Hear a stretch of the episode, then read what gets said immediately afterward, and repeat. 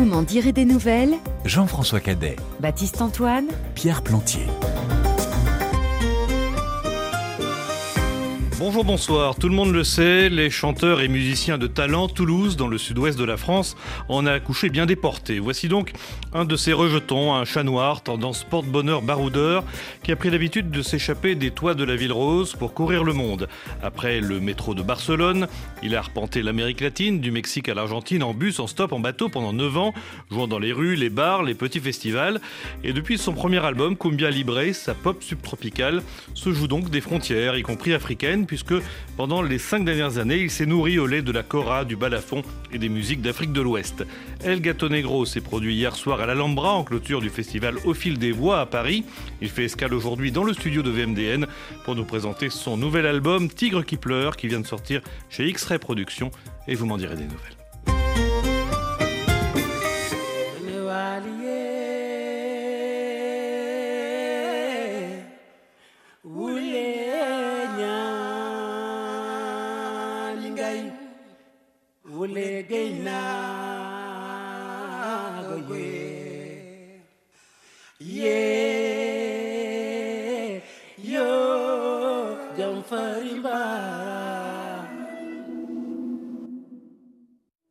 De l'autre côté de la ville, il y a un frère qui, comme moi, après la saison du carnaval, se retrouve transi de froid. Les tournesols, les promesses retombent sur le pavé gris. Les tambours et les paillettes disparaissent après la nuit. Jojo, Jojo, chez moi aussi il fait noir.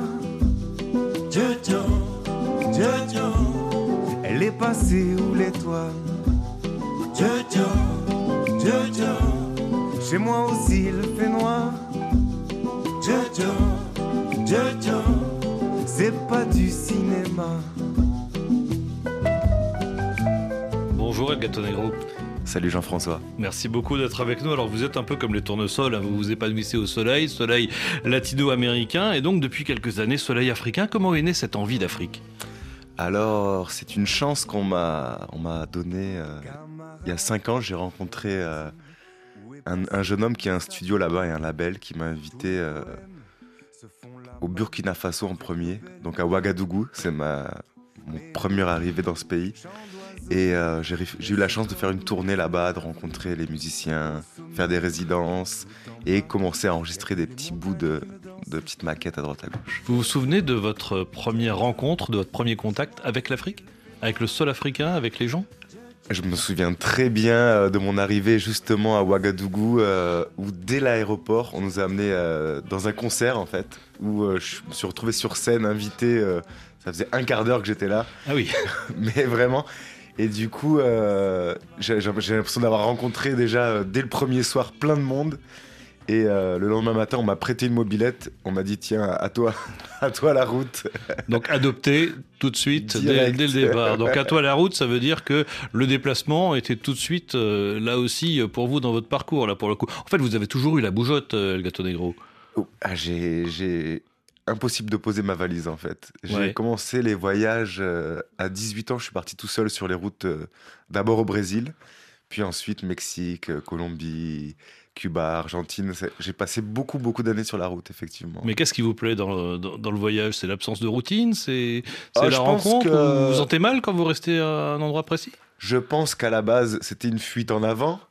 Euh, peut-être un mal-être dans l'adolescence et j'avais besoin d'aller voir ailleurs. Je cherchais une famille en fait un peu. Je cherchais un- une famille musicale et artistique et c'était dans la, dans la langue espagnole que j'étais accueilli en fait. Et, et j'ai vraiment habité cette langue en fait. Alors que ce soit euh, en Amérique latine ou euh, plus récemment euh, en Afrique, qu'est-ce que vous allez chercher quand vous, quand vous voyagez?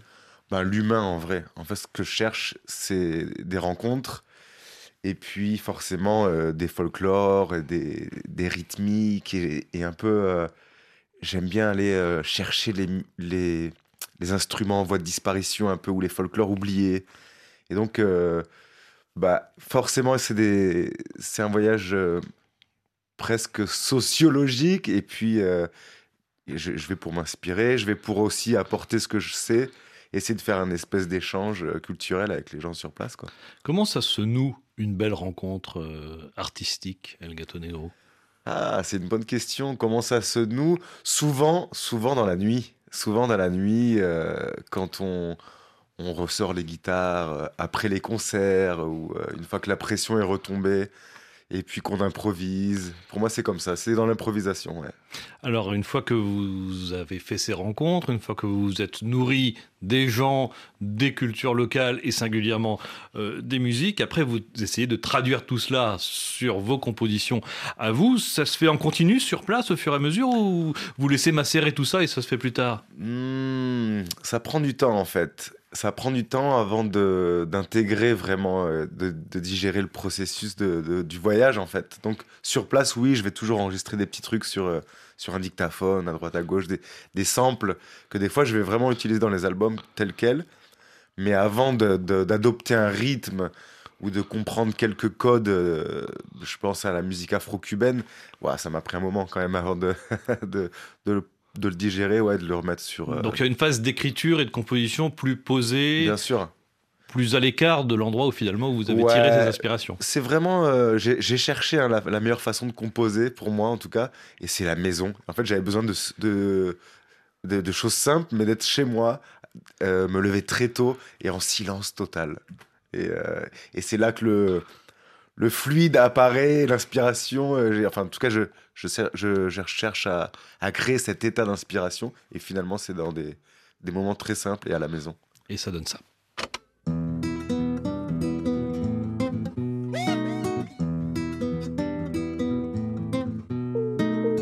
Dehors, il pleut sur le monde. La terre est fichue à l'envers. Le cœur au sol, il piétine le ciel. Felicidad dans une larme de sel. Intelligence artificielle. Et nous deux.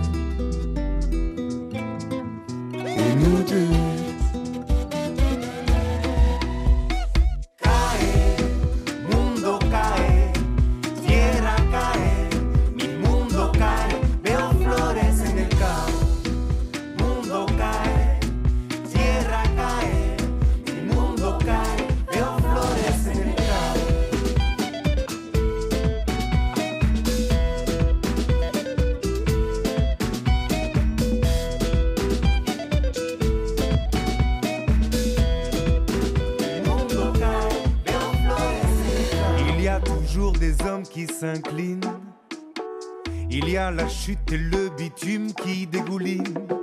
Mais Marie-Claire et moi, on s'enfuit. Main dans la main, assis sur la colline. Il y a l'argent, assez pour faire la guerre. Il y a l'océan et la terre. Et nous deux.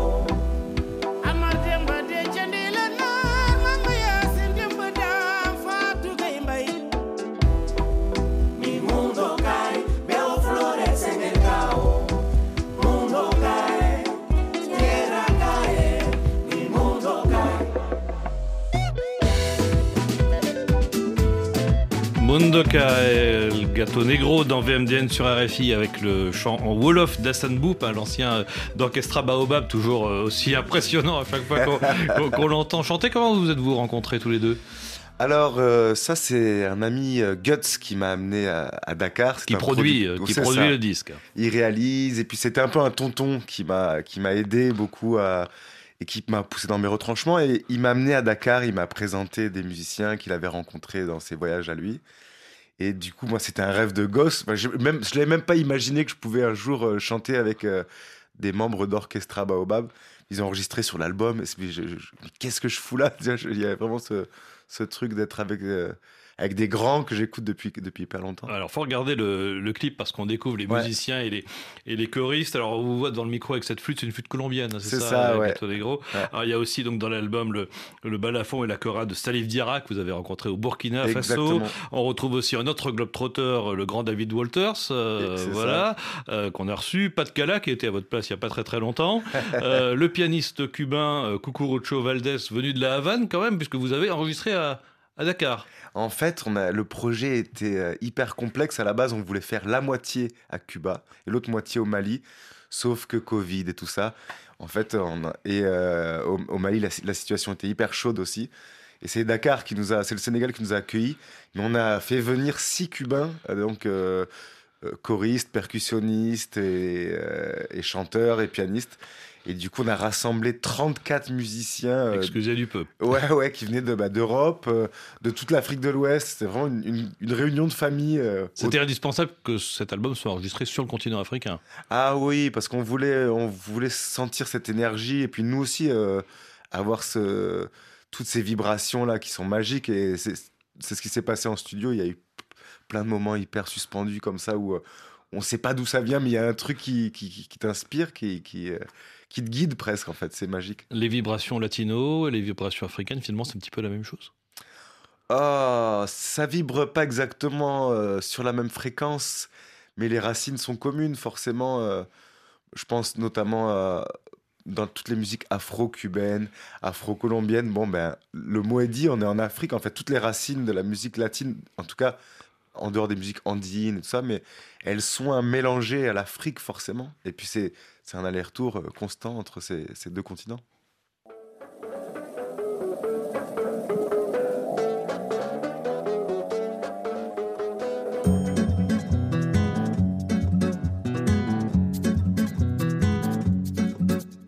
Sur la route chargée de sable, elle roule à contre-courant. La ville est calme, le nuage est rouge. Ce matin à ses goûts, personne ne bouge. Ils sont passés où? Tous les gens de ses goûts sont passés où? Tous les gens de ses goûts. Quand elle atteint le grand marché de Mopti, le ventre froid et la bouche sans appétit, Mami Wata se noie dans ses propres larmes. La place est vide, le pêcheur a rendu l'âme. Il est parti le pêcheur de Mopti, il est parti. Le pêcheur de Mopti, pêcheur de pêcheur de. Mami Wata, elle pleure, Mami Wata a le cœur fragile comme les fleurs. Mami Wata, elle crie chaque fois que le sang coule sur la berge du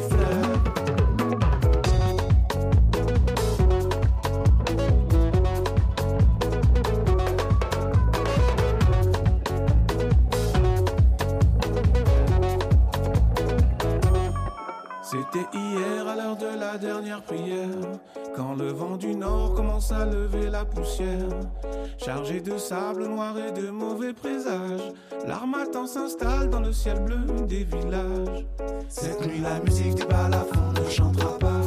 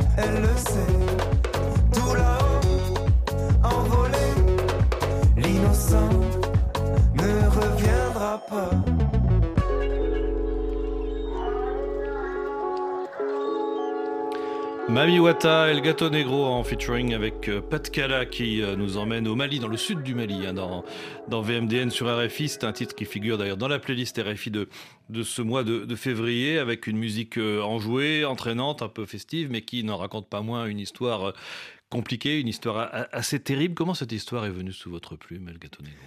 Alors, j'étais invité à jouer à Ségou pour un festival qui s'appelle le Festival sur le Niger.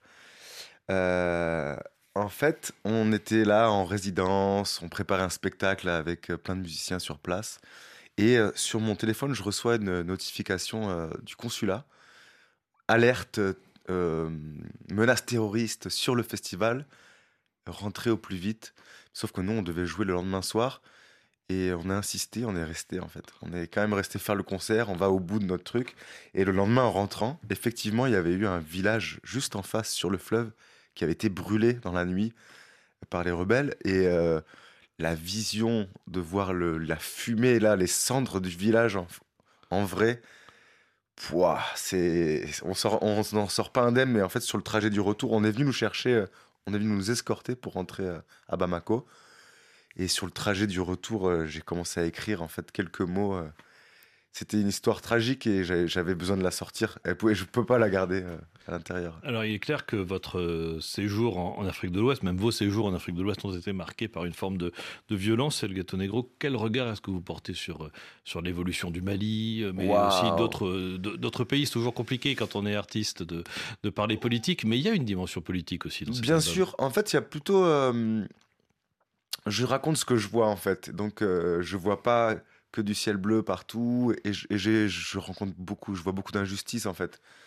Euh, je témoigne tout simplement. Après, sincèrement, pour parler de, politique, c'est trop complexe et je sais qu'on ne sait pas tout et c'est trop compliqué. Euh, comme, justement, le conflit du Sahel, c'est bien plus complexe qu'on le croit.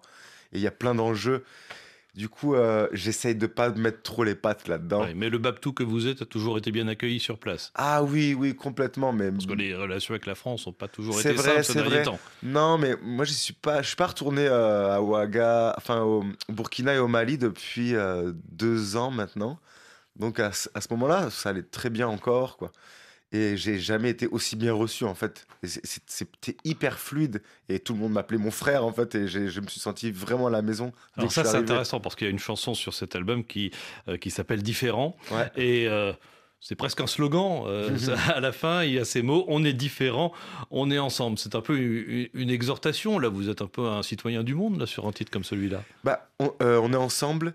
C'est ces deux mots, ces trois mots qu'on dit à chaque fin de phrase quasiment là-bas. On, se le rappelle et j'adore cette expression. C'est vraiment le premier truc que j'ai appris euh, pour ponctuer mes phrases en Afrique de l'Ouest. On est ensemble, mon frère. Et c'était, en vrai, c'est sincère. Et, euh, on est différents. Ouais, c'était un message aussi pour euh, ceux qui se sentent marginaux ou incompris, que ce soit artiste ou non. Mais en fait, c'était une, ode à cultiver nos différences et, vivre ensemble, quoi qu'il arrive, bien sûr. Alors il y a donc effectivement une dimension très, très festive dans cet album, mais il y a aussi euh, parfois l'inquiétude, parfois la mélancolie, mhm. et donc une forme euh, d'engagement. Le titre de l'album, c'est Tigre qui pleure. Alors tigre ou chat, on reste euh, entre félins. Quelles sont les, les raisons qui font pleurer le, le, félin et le gâteau négro Alors, le félin en moi a toujours pleuré. C'est juste que je l'avais pas dévoilé en fait. J'ai beaucoup utilisé le masque justement du personnage festif, hyper latin. Et j'ai toujours voulu amener de la joie autour de moi. Et je milite. Moi, ma, politique, c'est avant tout d'essayer d'amener de la joie et du rêve autour de moi. Mais cette fois-ci, j'avais envie aussi de dire bon, là, euh, à l'intérieur, on n'est que des hommes et des femmes et, moi aussi je pleure en fait. Et quand je vois quand juste avant qu'on on parle j'écoutais les infos. Waouh forcément mon tigre il, pleure. Oui forcément. Bon après sur la sur la pochette de l'album il y a un très très beau visuel qui montre effectivement toute la dimension euh, euh, voyage la dimension euh, territoire hein, mhm. aussi la dimension la dimension africaine. Vous pouvez nous, la décrire en quelques mots cette cette, cette cover d'album? La pochette c'est un peu comme un rêve en fait ou une vision que, que, que j'ai eue. En fait, j'ai eu la chance de me promener dans l'Amazonie aussi et de faire des cérémonies en pleine, en pleine lune, dans la jungle, c'était génial. Et, et ça, c'est un peu comme un genre de rêve euh, surréaliste. Enfin, c'est, ça pourrait être un tableau de Dali dans lequel Oui. je, je- je me serais baladé en fait. Et je voulais retranscrire tout ça, tout ce que j'avais vu euh, dans le réel et l'irréel en fait. Et sur cette pochette, c'est un collage de plein de visions, plein de choses que, que j'ai pu traverser. ouais. Alors, Tigre qui pleure, c'est le, c'est le titre. Ça sonne quand même un petit peu comme le plat thaïlandais. hein. Exactement. Vous, vous savez, ça veut dire que le prochain voyage de Gâteau Negro, c'est, c'est l'Asie, euh, c'est l'Asie du Sud-Est? C'est une façon d'annoncer la Thaïlande? J'ai jamais mis les pieds en Asie et je suis trop curieux. J'ai encore beaucoup de choses à apprendre en Afrique, donc je vais creuser encore cette piste-là. Mais j'ai- je rêve d'aller en Asie. Un, un de ces jours, je reviendrai. Eh ben, vous êtes le bienvenu. Merci beaucoup, El beaucoup. Negro. Euh, L'album est donc disponible, je le rappelle, chez X-Ray Productions. Et puis, vous êtes en tournée, hein, euh, puisque vous avez la bougeotte, on le disait en début de- en- en début d'émission. Vous serez le 17 février à Coustelet, dans le, dans le Vaucluse, le 12 avril à Bergerac, le 20 à Pézenas, euh, les 10 et 11 mai à, à Narbonne, le 1er juin à Marseille, le 14 juin en Andorre, le 21 juin à Perpignan, tout ça c'est dans le sud. hein. Vraiment, vous avez l'appel Ouais, du ouais. sud, là pour le coup c'est clair. Et puis vous serez aussi le 22 à Malakoff, hein, le 22 juin, donc à Malakoff, pas très loin d'ici. Euh, et ça continue tout l'été. hein.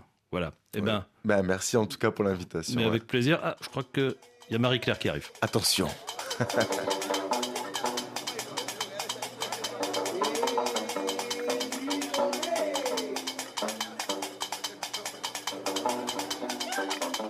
Clara lo tiene bien claro cuando ella dispara a su bandolero. Clara lo tiene bien claro cuando ella dispara su bandolero. La lune éclaire la silhouette bleue de Marie-Claire. Dressée sur l'asphalte, le cœur au combat et le visage en fièvre. Elle porte la griffe à son holster et elle agrippe son Magnum 4-4. Son Magnum 4-4.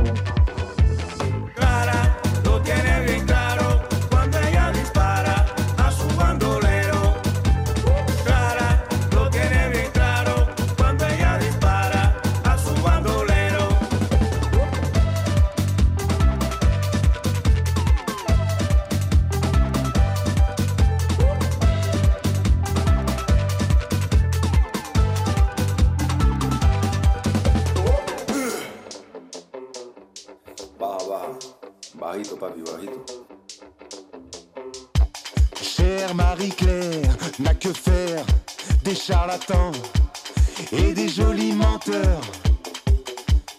Petit homme lâche, faussement viril, toi le cruel, misogyne,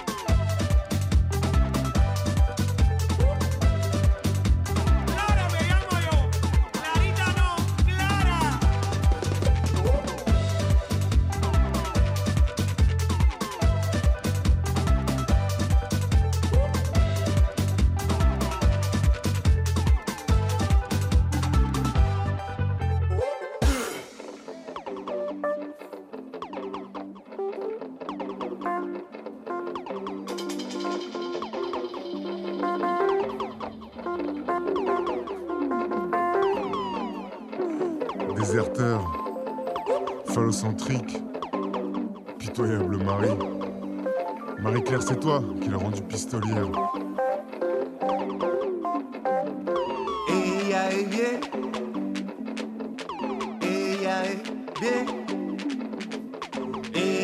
Bien pistolera. Marie-Claire El Gâteau Negro dans VMDM.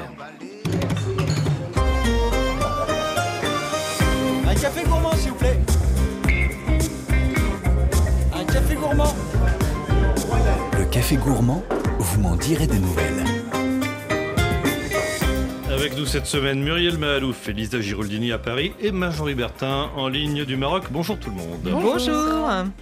Dans un instant, Muriel, vous allez nous emmener à la comédie française, mais en BD. C'est assez curieux. Oui, souvenez-vous de la BD culte de Pénélope Bagieux. 30 femmes qui ont défié le pouvoir patriarcal à travers les époques.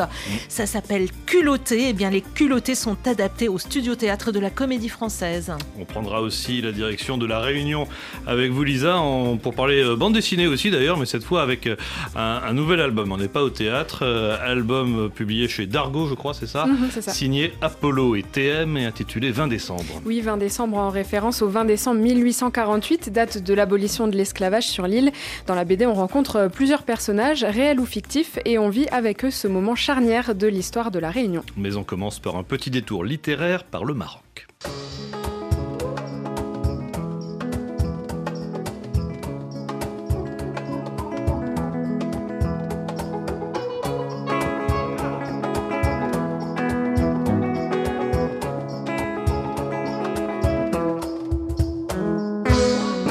Marjorie, vous êtes à Marrakech où se tient la deuxième édition du FLAM, le festival de littérature africaine de Marrakech. Il y a du monde? Il y a beaucoup, beaucoup de monde. Il y a notamment 50 écrivains qui sont venus de toute l'Afrique, d'Europe ou encore d'Amérique pour cet événement, qui a pour ambition de faire découvrir des écritures au public, mais aussi que les auteurs du continent, séparés par des frontières géographiques et parfois linguistiques d'ailleurs, pensent ensemble l'Afrique de demain, depuis l'Afrique. Et c'est absolument passionnant. Alors hier, face à une salle comble devant une carte géante du continent, le philosophe sénégalais Souleymane Bachir Diagne, professeur à l'Université de Columbia en Amérique, a donné la leçon inaugurale du festival dans la Cour des Étoiles, le cœur vibrant du flamme dans la Médina de Marrakech, autour du thème Penser un récit africain du monde. Le philosophe nous raconte pourquoi il a fait ce déplacement depuis New York. Regardons la géographie et la place de Marrakech euh, sur la, la carte du Maroc. Ce n'est pas pour rien qu'on appelle cette ville la porte du désert c'est la ville du sud, la ville qui regarde vers le sud.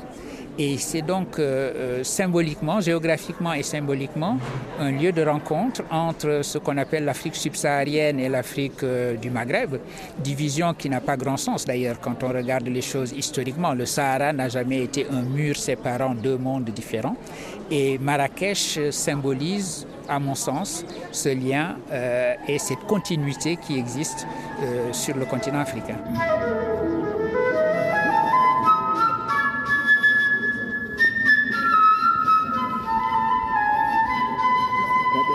Alors ce lien, Marjorie, comment se traduit-il aux flammes? Alors par la présence des auteurs, par des lectures musicales aussi. Hier soir, j'ai écouté La pêche du jour, un texte poignant d'Eric Fotorino qui était mis en musique par Mustapha Rirani, dont vous entendez la flûte, mais bien sûr aussi par des réflexions communes. Hier, Souleyman Bachir Diagne intervenait dans une palabre avec l'ancienne sénatrice franco-algérienne Barisa Riari, qui est présidente du Centre des cultures d'islam en France, et l'historienne tunisienne Sophie Bessis. Alors cette discussion questionnait sans tabou le rôle des spiritualités dans les rapports humains et politiques entre les peuples d'Afrique. Oui, un débat qui euh, en a inspiré plus d'un. Hein.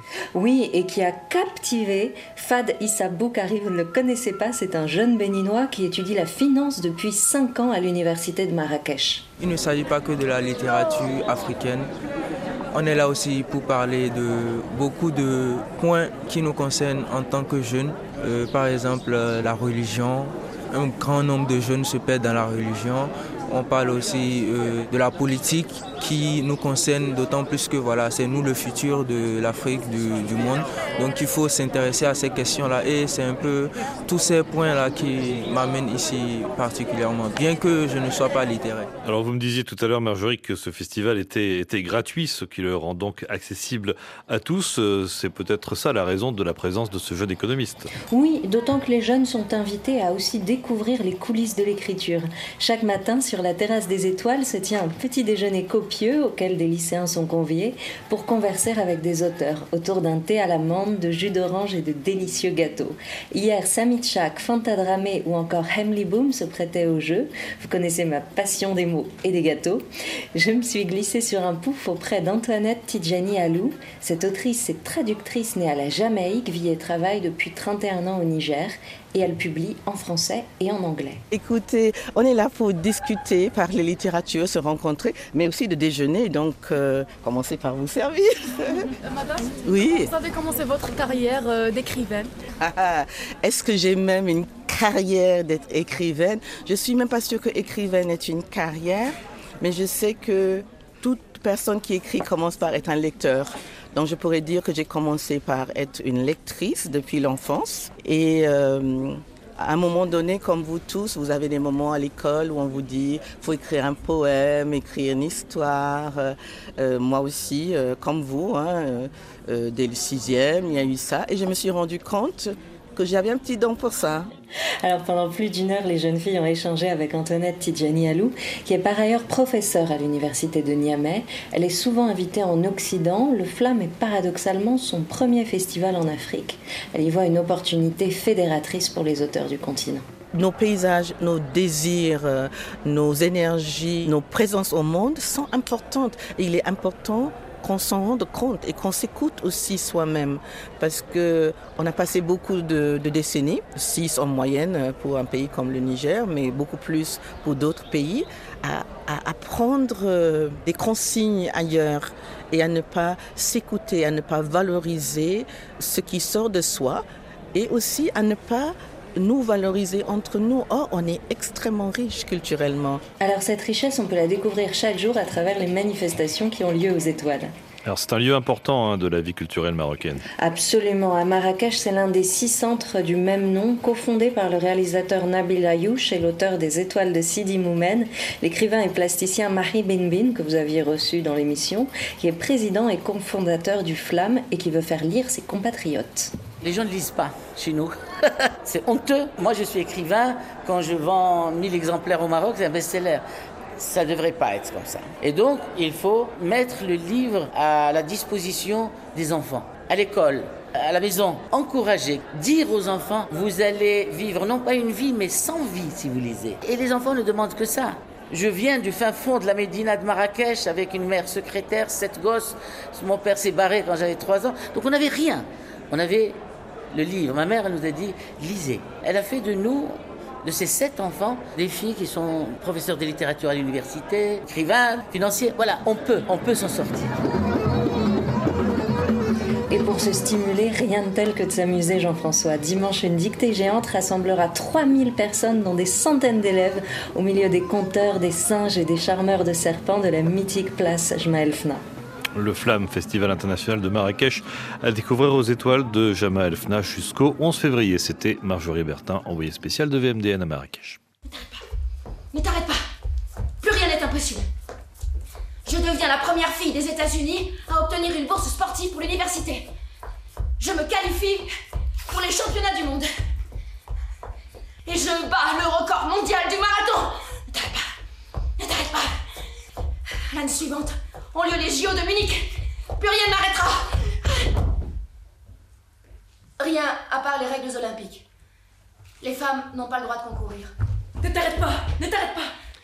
Comme Cheryl Bridges, la marathonienne américaine, elles sont donc une trentaine de femmes, 30 culottées, sur la scène du studio théâtre de la Comédie Française, dans une pièce adaptée de la bande dessinée de Pénélope Bagieux, qui était venue euh, nous en parler euh, dans cette émission à l'époque. Je vous invite d'ailleurs à réécouter cette émission via l'application de RFI Pure Radio. C'est la classe. C'est pas mal, hein, vous voyez. Et depuis, euh, Muriel, cette bande dessinée a remporté un immense succès, et un deuxième volume d'ailleurs, je crois. C'est même une BD culte, on peut le dire. Tout à fait, euh, Grâce à culotté, donc, euh, entre autres. En tout cas, culotté est sorti en 2016. Si on veut faire une petite recherche, euh, voilà, Voilà. On, a, on a cette date. Elle a eu un succès phénoménal. Elle a été traduite en 20 langues. Pénélope Bagieux, je le rappelle, il dresse le portrait de 30 femmes qui ont eu un parcours exceptionnel à travers les âges et les géographies. La plus ancienne d'entre elles est la gynécologue de l'Antiquité grecque, Aniodis, autour de 350 avant Jésus-Christ, qui a dû se battre pour étudier et exercer un métier réservé alors aux hommes. Elles sont donc scientifiques, artistes, intellectuelles, militantes, activistes. Certaines sont plus connues du grand public comme Joséphine Baker ou Peggy Guggenheim, d'autres moins comme Fulan Devi, Ah, la appelée reine des bandits. ah, bravo, Ah, euh, oui, mais tout ah le monde n'a pas votre culture, euh, Jean-François. Mariée à l'âge de 11 ans, elle prend plus tard la tête d'un gang et devient justicière, puis elle est élu membre du Parlement avant d'être assassiné en 2001 à New Delhi. Et donc ces 30 culottés se retrouvent incarnés sur une scène de théâtre, Muriel. Oui, cinq comédiennes s'emparent de chacune de plusieurs d'entre elles et des dialogues, des liens se nouent entre ces culottées indépendamment des époques et des pays. Elles semblent ainsi surgir comme par magie, parfois un peu trop rapidement pour comprendre l'histoire de chacune, mais au fur et à mesure de la pièce, on se laisse prendre par le rythme et l'énergie réjouissante de ces femmes hors du commun. Et c'est Justine Henman qui a mis en scène et adapté la pièce cette espèce de mélange de parcours de femmes très intimes, parfois très politiques, et qui constitue presque une seule femme. Et euh, c'est ça qui m'a plu et qui m'a beaucoup touchée. Et euh, il y a quelque chose d'extrêmement euh, personnel aussi dans la façon dont Pénélope Bagieux a agencé les différents destins, c'est-à-dire qu'il n'y a pas d'ordre chronologique, il y a l'ordre intime, la pulsation de Pénélope, et c'est ça qui fait aussi, je crois, l'originalité de cette bande dessinée, c'est qu'elle est, elle n'a pas de classement ces femmes, elles jaillissent comme d'une petite boîte euh, et comme un petit euh, feu d'artifice de femmes. Et c'est ça qui fait que ça nous saute au visage et que ça nous reste très longtemps. Je suis la femme à barbe. la femme à barbe, c'est donc euh, l'une des culottées, Muriel. Oui, et magnifiquement interprétée par Sephora Pondy, Sephora Pondy, pardon, qui joue de son corps massif d'une façon très culottée d'ailleurs sur scène. Ce que moi je retiens en tout cas, c'est le plaisir du déguisement, le plaisir d'incarner presque. Enfin, quelqu'un, une personne qui pourrait être comme de l'ordre de la créature. En tout cas, je sais que moi, en tant que comédienne, c'est un truc que j'adore, c'est de pousser, de pousser euh, mon imagination très loin, d'être dans une forme d'animalité, de, je sais pas, d'avoir plusieurs visages. J'aime beaucoup les caractères assez extrêmes, les choses assez radicales. Euh, j'aime bien ne pas être reconnue ça, me plaît beaucoup. Et en ça, du coup, euh, avec cette immense robe violette, cette barbe, on peut pas dire que, que je sois euh, tout à fait reconnaissable.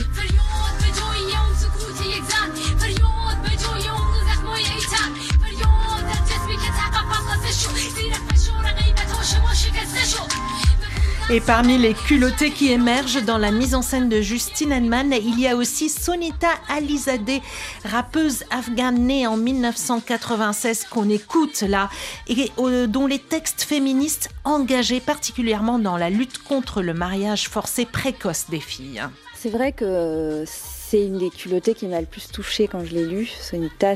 On a l'impression que son étoile s'allume tout le temps euh, pour elle, cette, petite fille qui a failli être mariée à 12 ans, finalement qui échappe au mariage, qui se retrouve comme ça, euh, sans rien du tout, euh, en Iran, et puis qui écoute comme ça, en lavant des toilettes, du rap, et qui se dit bah, c'est ça que je veux faire, et qui va tout faire pour faire du rap, et qui va y arriver. C'est fou. Et à la fin, qui réussit à partir aux États-Unis pour faire du droit. Enfin, donc c'est vrai que Sonita, c'est Franchement, tous les gens qui lisent la bande dessinée, souvent, ils retiennent énormément ce destin si fort, qui résonne aussi évidemment tellement fortement avec aujourd'hui, avec tout ce qui se passe dans le monde. On a tellement besoin de modèles et d'héroïnes comme ça qui dépassent les interdits, les, dictatures. C'est si fort et si touchant. Bien sûr que forcément on avait envie de lui donner une, vraie place et on voit bien à quel point elle, touche les gens, les jeunes, les jeunes filles retiens pas tes ailes, ma chérie. Mais tu en as de si belles, toi aussi. Ne cherche pas à comprendre, moi je sais depuis longtemps qu'un jour se défait pièce qui allie théâtre, mais aussi musique et chanson. Et danse, avec des comédiennes tout-terrain qui excellent dans les différentes formes. Le studio théâtre est la plus petite scène de la comédie française, s'ouvre d'ailleurs maintenant depuis quelques saisons à un théâtre entre comédie musicale et cabaret, dans lequel s'inscrit naturellement Justine Henmen, dont les pièces à succès, notamment au festival Off d'Avignon, optent pour ce genre. Et en ce moment, elle signe une autre mise en scène au mythique théâtre de la Huchette dans le quartier latin autour d'une égérie de la pop culture, Cookie Muller. Quant à culotté, c'est donc à la Comédie Française, au Studio Théâtre plus précisément, jusqu'au 3 mars. Merci Muriel.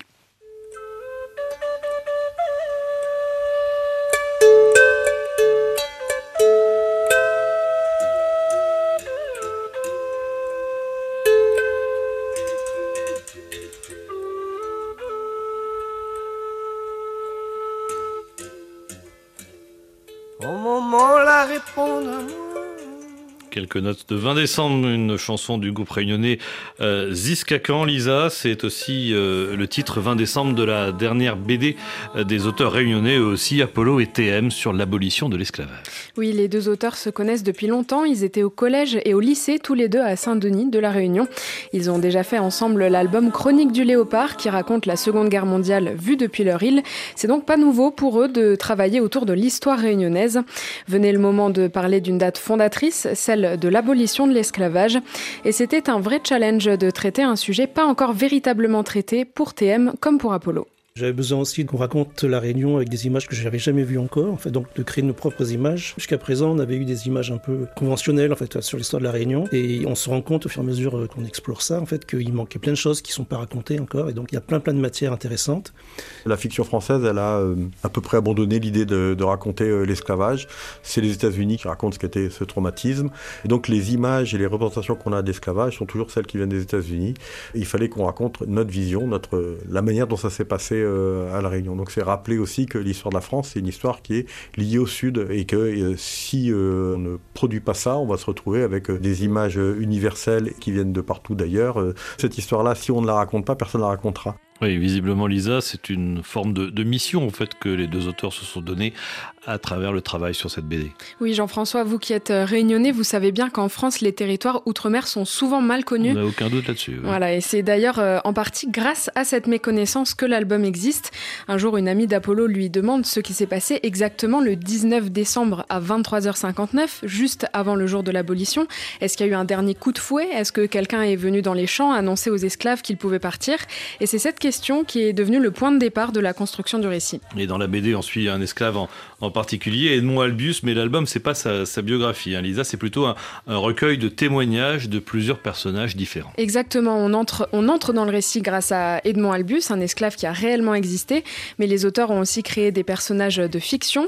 Et ce mélange entre réalité et fiction, c'est la solution qu'Apollo et TM ont trouvé en se demandant comment parler de l'esclavage sans être à la fois dans un dolorisme absolu, ni en faire une histoire de fantaisie, ce qui est impossible avec un cadre historique aussi lourd. Le personnage d'Edmond Albus, il s'est imposé à nous parce que c'est un personnage très populaire à La Réunion, pas très connu en dehors de l'île, et dont l'histoire personnelle est en fait assez mal connue. On sait quand il est né, on sait la découverte qu'il a faite, c'est-à-dire le procédé artificiel de pollinisation de la vanille, et on sait comment il est mort, et entre ces trois moments, en fait, on n'a pas grand-chose. Donc pour nous, c'était le lieu où la fiction pouvait intervenir. Donc on pouvait reconstruire un récit de fiction sur ce personnage-là, et avoir un cadre historique extrêmement précis, avec que des événements absolument réels qu'on a chercher, euh, étudier, documenter, etc. Et euh, nous laisser une, une, espèce de liberté de créer des personnages secondaires qui sont des personnages de fiction, mais inspirés de personnages qui auraient pu exister. Alors Apollo, à, à, votre micro, Lisa, parlait d'éléments historiques qu'ils ont recherchés, étudiés. Il fait référence à leur résidence artistique aux archives départementales de la Réunion. Oui, ils y ont passé plusieurs mois avec un accès total à l'ensemble des archives. Ils ont pu fouiller dans tous les documents et s'en inspirer pour écrire l'histoire avec comme objectif de donner la parole à ceux qui n'ont pas le droit à la parole. Edmond Albus est toujours notre fil rouge. Il rencontre tout un panorama de personnages qui incarnent à leur manière différents types d'esclaves. Pas Félicien, l'esclave Azoline et Marianne, les lingères esclaves, ou encore Eritiana le marron. À La Réunion, l'histoire de la, résistance à, l'oppression et à l'esclavage, euh, c'est pas tant une, histoire de révolte. Il y a eu des révoltes qui ont échoué, mais il n'y a pas eu, euh, c'est pas l'équivalent de Saint-Domingue ou même euh, ce qu'il y a pu y avoir parfois en Guadeloupe, des grandes révoltes qui ont abouti. La résistance à La Réunion, elle se manifeste par le marronnage, c'est-à-dire que des centaines, des milliers d'esclaves, en particulier au XVIIIe siècle, se sont enfuis dans les hauts de l'île, ont constitué des communautés autonomes, libres, etc. Et en 1848, à l'époque de notre récit, il y a encore plusieurs milliers de marrons qui vivent en autarcie de manière indépendante dans des lieux reculés, en particulier dans les montagnes. Donc on ne peut pas parler d'esclavage à La Réunion sans évoquer la figure des marrons, qui sont des grandes figures de résistance, qui sont des figures patrimoniales, presque nationales pour, pour l'île. Et donc forcément, il y a un personnage de marron qui apparaît dans notre histoire. Et en plus de ces différents esclaves, la BD évoque aussi le peintre Potémon, le lithographe Roussin, deux figures hein, de, de l'époque. Oui, Roussin est une figure importante de la scène artistique réunionnaise et Potémon, lui, décide de documenter toute cette période de bouleversement que traverse l'île. Il dessine les habitants et des scènes de vie quotidienne avec un ton critique et humoristique. D'ailleurs, la BD 20 décembre est aussi facile à lire parce que même si le sujet est lourd, il est mis en valeur et magnifié par TM grâce à ses planches riches en couleurs. Pour moi, la couleur, c'est vraiment un moyen aussi comme le dessin pour exprimer des choses. Et c'est vrai que mon vocabulaire de couleurs, moi, il a toujours été comme ça, sur beaucoup de couleurs. Mais il y a aussi une technique euh, qui est particulière, c'est des planches qui sont pas ancrées, c'est du crayon en fait. Et la couleur, c'est de la couleur numérique. Mais euh, j'essaye d'utiliser la couleur à des fins narratives quand même. Donc il y a des fois où ça fait un peu bizarre, mais j'essaie de donner un sens à la couleur. Souvent, les, les, gens relèvent ces aspects extrêmement très colorés de la BD, ce qui est normal euh, de fait, parce que c'est les couleurs de la Réunion par ailleurs. Il aurait été un peu étrange euh, de mettre des couleurs un petit peu dramatiques, parce que le sujet est dramatique. La Réunion, c'est une île qui est marquée par euh, le vert de la végétation, le bleu de la mer, euh, la lumière du soleil, etc. Et donc il fallait en rendre compte. Oui, il y a ce crime abominable qu'est l'esclavage, mais dans ce cadre-là, en fait.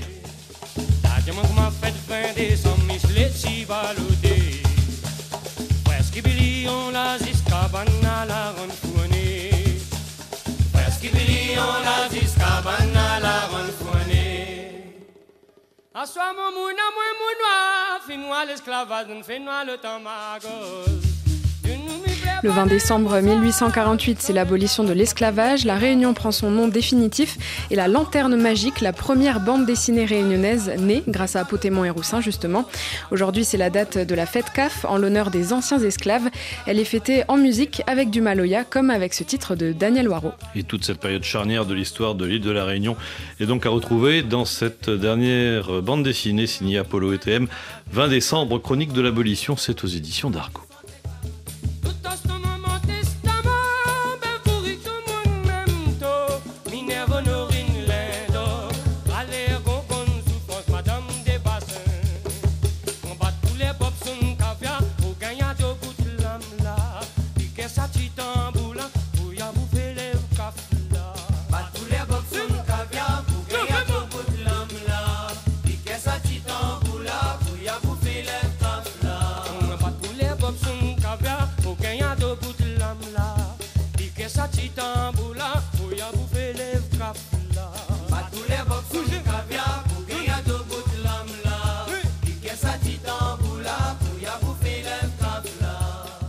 Sur le Maloya de Daniel Waro que se termine cette nouvelle édition de VMDN. Merci à Lisa, Muriel et Marjorie, nos trois culottés du jour, si je puis me permettre.